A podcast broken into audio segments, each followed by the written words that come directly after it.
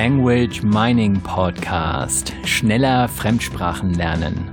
Eine Produktion der Language Mining Company. Mehr Informationen unter languagemining.de. Ja, hallo und guten Morgen, guten Mittag, guten Tag, guten Abend, guten was auch immer. Ich hoffe, ihr hört mir weiterhin zu. Der Language Mining Podcast, was heißt ich hoffe? Natürlich hört ihr mir zu, denn äh, sonst würdet ihr das ja jetzt nicht hören. Also toll, dass ihr dabei seid, dass du dabei bist, dass du mal wieder eine Folge des Language Mining Podcast heruntergeladen ist. Und wenn das hier deine allererste Folge sein sollte, die allererste Episode, dann kann ich dir sagen, wir haben schon so einige gemacht. Äh, es sind über 100, es sind 110 in etwa. Also sehr, sehr viele Episoden, die man sich alle anhören kann und wo es in jeder Episode Tipps und Tricks gibt, wo es um Konzepte geht, um Methoden, um das eine und das andere, Hintergründe zum Sprachenlernen, also alles das, was man so braucht, um das Thema Sprachenlernen zu verstehen, ein bisschen zu durchleuchten. Und heute geht es auch darum. Deep Meaning die Bedeutung hinter der Bedeutung. Ja, also steckt hinter Deep Meaning tatsächlich eine tiefere Bedeutung, denn das ist der Titel der heutigen Episode. Oder vielleicht mal anders gefragt, ähm, vielleicht schon mal ein Wörterbuch, im Wörterbuch ein Wort nachgeschlagen und so mehr als zehn Vorschläge bekommen, ne? Genau, das, äh, das macht nicht so viel Spaß. Und dann meistens ist es dann so, dann schreibt man die E-Mail gerade auf Englisch zum Beispiel weiter und schon ist das wieder aus dem, also ist das Wort wieder aus dem Kurzzeitgedächtnis verschwunden. Ja, dann stellt man sich auf den zweiten, inzwischen schon etwas frustrierteren Blick ins Wörterbuch ein. Oh Mann, wenn Sprachenlernen doch nur nicht so lästig wäre. Hm. Also, eine kleine Geschichte, eine kleine äh, ja, Anekdote, wie auch immer man das jetzt nennen möchte. Ich habe kürzlich mal, ähm, ja, in einem Film war das, in einem Film habe ich eine Mutter, ähm, einer Mutter zugehört, die auf Englisch mit ihrer Tochter geschimpft hat. Und ähm, sie hat ihrer Tochter gesagt, sie möchte beim Zähneputzen oder nach dem Zähneputzen doch bitte die Essensreste aus dem Waschbecken wegspülen. Ja, also für Essensreste benutzte sie das englische Wort debris. Und da, das wurde, da wurde ich ja schon mal ein bisschen stutzig. Also ich wurde, war, mir war jetzt nicht so ganz klar, was das Wort Debris jetzt mit Essensresten zu tun haben könnte. Also, äh, das Wort ist nicht unbedingt so das geläufigste Wort. Auf jeden Fall ist es ein englisches Wort. Ja, schon wird es häufiger benutzt, aber vielleicht nicht gerade so ein Wort für Anfänger. Es kommt ursprünglich von dem französischen Wort briser und das heißt so viel wie in Stücke zerbrechen oder so. Also das Wörterbuch und das Wörterbuch, was ich auf Englisch immer ganz gerne mal nachschlage, wo ich ganz gerne mal Wörter nachschlage, das ist das Merriam-Webster's und äh, das hat gleich zwei Bedeutungen parat für dieses Wort Debris. Und die eine Bedeutung ist the pieces that are left after something has been destroyed. Also die Stücke, die übrig bleiben, nachdem etwas zerstört wurde, wenn man das mal so wörtlich übersetzen möchte. Ja, die Stücke, also das sind die Trümmer. Und bei dieser ersten Bedeutung, das ist auch die Bedeutung, die mir sofort irgendwie in den Sinn kam. Diese Bedeutung, die ist für mich, das sind Trümmer, das ist äh, Zerstörung wie im Krieg oder nach einer Bombe oder so, oder meinetwegen auch, wenn ein Haus zusammengefallen ist. Da liegt also alles in, in Trümmern. Es kann aber auch sein, dass der, ja, dass der Junge ein Lego-Haus gebaut hat und dann kam der kleine Bruder vorbei und hat das kaputt gemacht. Also all solche Dinge sind möglich. Hm. Jetzt die zweite Bedeutung. Things, na stimmt gar nicht Bedeutung, die zweite Definition. Also die zweite Definition. Things that are lying where they fell or that have been left somewhere because they are not wanted. Okay, also hier geht es um zwei Dinge gleichzeitig. Einmal um Dinge, die irgendwo liegen geblieben sind, weil sie dort eben hingefallen sind. Also die dort liegen geblieben sind, wo sie gefallen sind, wo sie hingefallen sind. Und die zweite Sache ist, ähm, die dort liegen geblieben sind, weil sie jemand nicht mehr gebraucht hat, also liegen gelassen hat in dem Sinne. Also ich kannte hier wirklich nur die die erste Bedeutung, die zweite war mir ja, nicht, die war mir etwas fremd, die kannte ich nicht. Erst als ich dieses Wörterbuch jetzt gelesen habe, da war mir das klar. So, und dass man das Wort im Zusammenhang jetzt mit Essensresten benutzen kann? Also, das ist ja nun wirklich ein bisschen weiter geholt. Hm. Wo steckt bei so einer Definition jetzt ein Deep Meaning, also eine tiefere Bedeutung? Wie immer ist Sprachenlernen für mich ein Gefühl. Also immer, wenn ich etwas ausdrücken möchte, sind da meine Sinne, die mich stimulieren. So bringt zum Beispiel der Sehsinn ein bestimmtes Bild hervor, in dem ein, ja, also der eben beschriebene Fall von Debris, da hatte ich das Wort ganz klar mit der ersten Definition abgespeichert. Und so verbinde ich natürlich die Bilder der Zerstörung wie ein, zum Beispiel ja Bombeneinschlag im Krieg oder ein zerfallenes Haus oder irgend sowas. Mit irgend sowas verbinde ich das. Also bei diesen Bildern hat also niemand Dinge irgendwie liegen oder fallen lassen, die nicht mehr gebraucht werden. Also auch bei der zweiten Definition, da fällt es mir schwer, diese mit Essensresten im, im, Waschen, im Waschbecken irgendwie zusammenzubringen. Also ja, ja, oder vielleicht ist das ja doch ganz leicht. Also schauen wir mal. Also beim Deep Meaning geht man also immer, geht man immer von einer eher so abstrakten oder eher allgemeinen Bedeutung aus. Also es ist schon tiefer, aber jetzt nicht irgendwie komplexer, sondern doch irgendwie allgemeiner. Mehr so ein bisschen, ja, so ein bisschen was Philosophisches.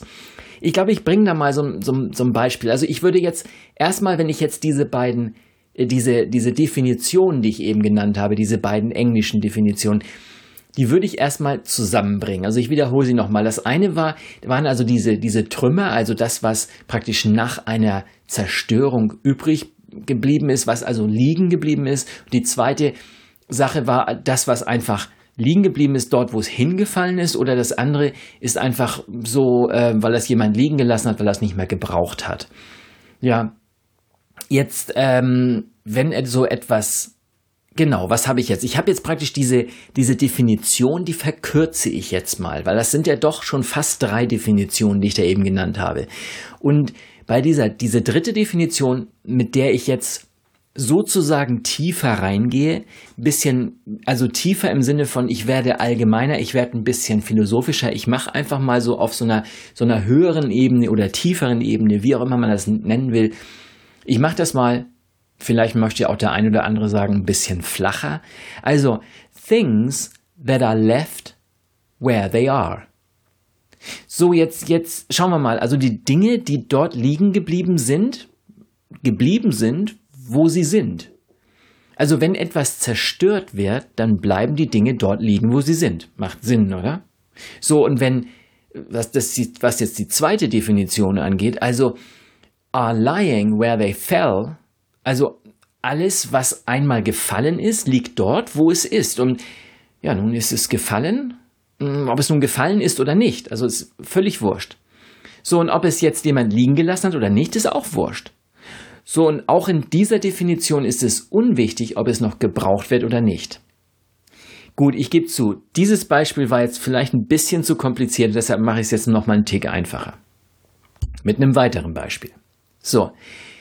Wir machen also die Dinge, wir nehmen die Dinge so, wie sie sind, in ihrer Grundform. Also alles, was praktisch zu viel dabei ist, das nehme ich einfach weg. So, so wie ich eben gesagt habe, ich brauche dieses Runterfallen nicht, ich brauche diese, diesen ganzen Kram nicht, auch das mit der Zerstörung kann ich rausnehmen. Ich nehme einfach mal die Idee von, die Dinge sind dort, wo sie sind. So, und wenn, wenn sie dort sind, wo sie sind, dann ist das natürlich, dann kann ich das auch auf einen Waschbecken äh, anwenden. Also die Essensreste im Waschbecken. Das sind nämlich die Sachen, die sind dort liegen, die sind dort liegen geblieben, weil die jemand nach dem Zähneputzen einfach liegen gelassen hat und nicht ausgespült hat. Die sind dort liegen geblieben, wo sie sind. Also, zweites Beispiel. Wir definieren mal das Wort holen, das deutsche Wort holen. Ich hole etwas. Ne, ich hole ein Bier, ich hole eine Zeitung, ich hole irgendwas, ich hole etwas. So, das ist jetzt erstmal ein relativ einfaches Wort. Und was ist die Bedeutung von dem Wort holen? Und wenn ich mir das Wort mal genauer anschaue, dann ist holen eigentlich, das könnte man fast mathematisch ausdrücken. Also, holen ist gleich gehen plus nehmen plus zurückgehen. Also, ich mache beim Holen praktisch drei Dinge auf einmal. Ich gehe, ich nehme und ich gehe zurück. Zurück dorthin, wo ich hergekommen bin. Und das ist holen. Das wäre für mich jetzt sozusagen das Deep Meaning von holen, also die tiefere Bedeutung. Da habe ich jetzt also verstanden, dass dieses Wort aus drei Dingen zusammengesetzt ist. Damit ist es sozusagen so eine Art Bedeutungsgruppe. Okay, und da stellt sich jetzt die philosophische Frage, was bedeuten die Dinge wirklich? Die Antwort auf diese Frage, die ist natürlich nicht philosophisch, sondern es geht um das, was dahinter steckt. Und man muss dabei nicht immer gleich alles neu definieren. Neulich sagte mal jemand zu mir, ja, das, das, das war eine, auch wieder so eine lustige Anekdote. Er, er sagte mir, ich habe mir so einen Air Cleaner gekauft. Heute heißen die Dinger ja alle irgendwie Englisch. Da steht dann irgendwie so ein, so ein tolles Wort drauf und da stand Air Cleaner drauf, also zu Deutsch sowas wie Luftreiniger. Und er zeigte mir so ein kleines elektrisches Gerät. Und vom Namen her hat das ja den Anschein erweckt, dass es die Luft reinigt. Weil Air Cleaner Luftreiniger. Ne? Es reinigt die Luft. So, jetzt wieder mal das Deep Meaning. Was ist die Bedeutung von reinigen? Was ist die Bedeutung von reinigen? Für mich ist reinigen, ich nehme Schmutz weg. So, und damit ist nachher weniger dort als vorher. Vorher habe ich halt das, was da ist, plus den Dreck.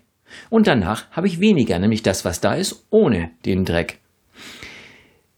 Dadurch ist also ein Reiniger, wenn es ein Reiniger ist, muss es ein Gerät sein, das etwas wegnimmt. Und idealerweise ist das, was es wegnimmt, ist natürlich der Dreck. Und der Dreck, in diesem Fall, der in der Luft ist. Air Cleaner nimmt also was aus der Luft heraus. Ja, sofort beim ersten Hinschauen, wenn man das mit dem Deep Meaning sich mal ein bisschen genauer anschaut, dann ist das also ein reiner Marketing-Titel, denn dieses Ding hat wirklich nicht die Luft gereinigt, sondern es hat äh, einen Duft der Luft hinzugefügt und damit roch die Luft einfach sauberer durch diesen frische Duft. So, es war also kein Air Cleaner, sondern irgendwie so ein Nebulizer oder Diffuser oder irgend so ein Ding, was praktisch etwas in der Luft hinzufügt. Und damit habe ich praktisch das Ganze verstanden, dass dieses Wort überhaupt nicht passt. So, was ist jetzt die Idee, was ist jetzt die Quintessenz von dieser eher doch philosophischen Episode? Ich gebe es ja zu, ich bin dann ganz gern mal so ein bisschen tiefgründiger. Und äh, ich habe mich einfach mal ein bisschen aus dem Fenster gelehnt bei dieser Episode und habe gedacht, da, das glaube ich, dass, was, dass es doch was Wichtiges ist, weil wenn man das verstanden hat, worum es da genau geht, dann ist diese, dieses, dieses Verständnis für die Bedeutung der Wörter, so hilfreich beim Sprachenlernen, wo ich einfach verstehe, du, das ist einfach genau das. Und dann kann ich leichter auch andere Sachen verstehen. Äh, ja, wenn ich, wenn ich zum Beispiel ähm, so ein Wort wie holen, dann weiß ich halt gehen, nehmen, zurückgehen. Jemand kann sich ja mal Gedanken machen, was jetzt zum Beispiel bringen bedeutet. Dadurch verstehe ich sozusagen eigentlich, worum es genau geht. Und wenn ich dieses äh, Konzept verstanden habe, zum Beispiel beim Holen, das Gehen plus Nehmen plus Zurückgehen, dann weiß ich auch, dass in einer Situation, in der ich mir vorstelle, dass etwas, was zum Beispiel weiter weg ist und von dem ich möchte, dass es näher bei mir ist und ich mich dazu bereit erkläre, dorthin zu laufen und mit dem Gegenstand wieder zurückzukommen, es also zu holen, dass das sozusagen das Konzept von holen ist. Und dadurch ist, dann, ist das Wort leicht einzusetzen, also leicht wieder, wieder aufzurufen, weil dadurch habe ich sozusagen die Situation mit dem Wort verbunden. Also, das war das Thema heute, Deep Meaning. Das war heute etwas zum Thema Deep Meaning. Und äh, ja, etwas philosophischer nächstes Mal, dann geht es wieder ein bisschen praktischer wieder an die Sache ran und nicht ganz so konzeptionell.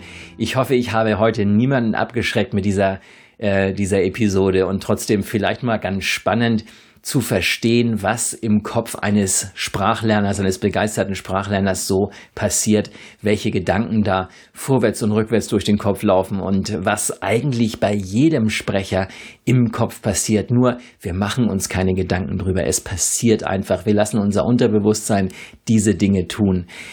Und damit verabschiede ich mich bis zum nächsten Mal, wenn es wieder heißt, die besten Tipps und Tricks zum Sprachenlernen mit dem Language Mining Podcast. Also, bis dann. Das war der Language Mining Podcast. Schneller Fremdsprachen lernen. Eine Produktion der Language Mining Company. Mehr Informationen unter languagemining.de.